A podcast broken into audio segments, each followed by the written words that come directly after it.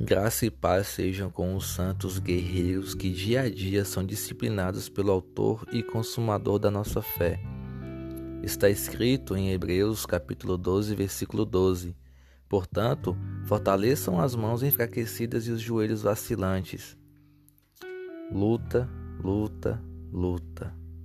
Edificação, edificação, edificação. Santificação, santificação, santificação.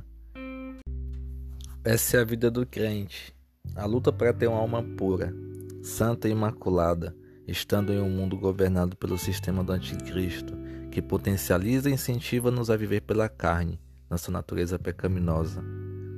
Em um mundo corrupto moramos, corpo corrupto habitamos, alma imaculada ansiamos.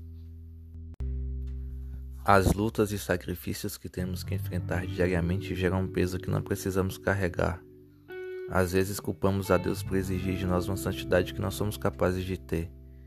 Tão certo como isso é o sacrifício de Jesus para nos purificar. Nos angustiamos sobremaneira por causa do que se passa em nossa mente, a militância da carne, natureza pecaminosa, contra o espírito. Com efeito, isso gera em nós desgaste físico, emocional e espiritual. E nesse período de fraqueza, podemos, não devemos, murmurar, reclamar, questionar o porquê de termos que passar por tantas dificuldades, tribulações e provações. Em Hebreus capítulo 12, versículo 7, o autor nos exorta a suportar as dificuldades recebendo-as como disciplinas de Deus. Agora pense na sua vida, qual dificuldade você está passando nesse momento? Deus está te disciplinando para o seu bem, para que participe de sua santidade.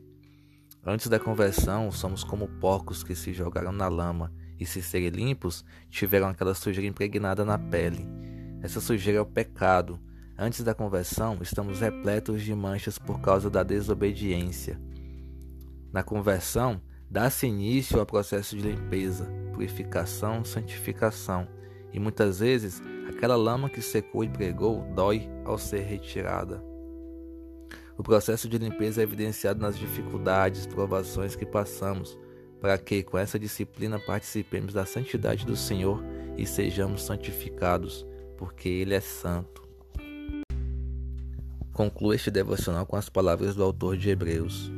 Nenhuma disciplina parece ser motivo de alegria no momento, mas sim de tristeza. Mais tarde, porém, produz fruto de justiça e paz para aqueles que por ela foram exercitados. Portanto, Fortaleçam as mãos enfraquecidas e os joelhos vacilantes. Hebreus capítulo 12, versículo 11 e 12. Deus os abençoe e não esqueçam-se, fortaleçais no Senhor, a fim de que resistam firmemente às dificuldades que geram santidade. Amém.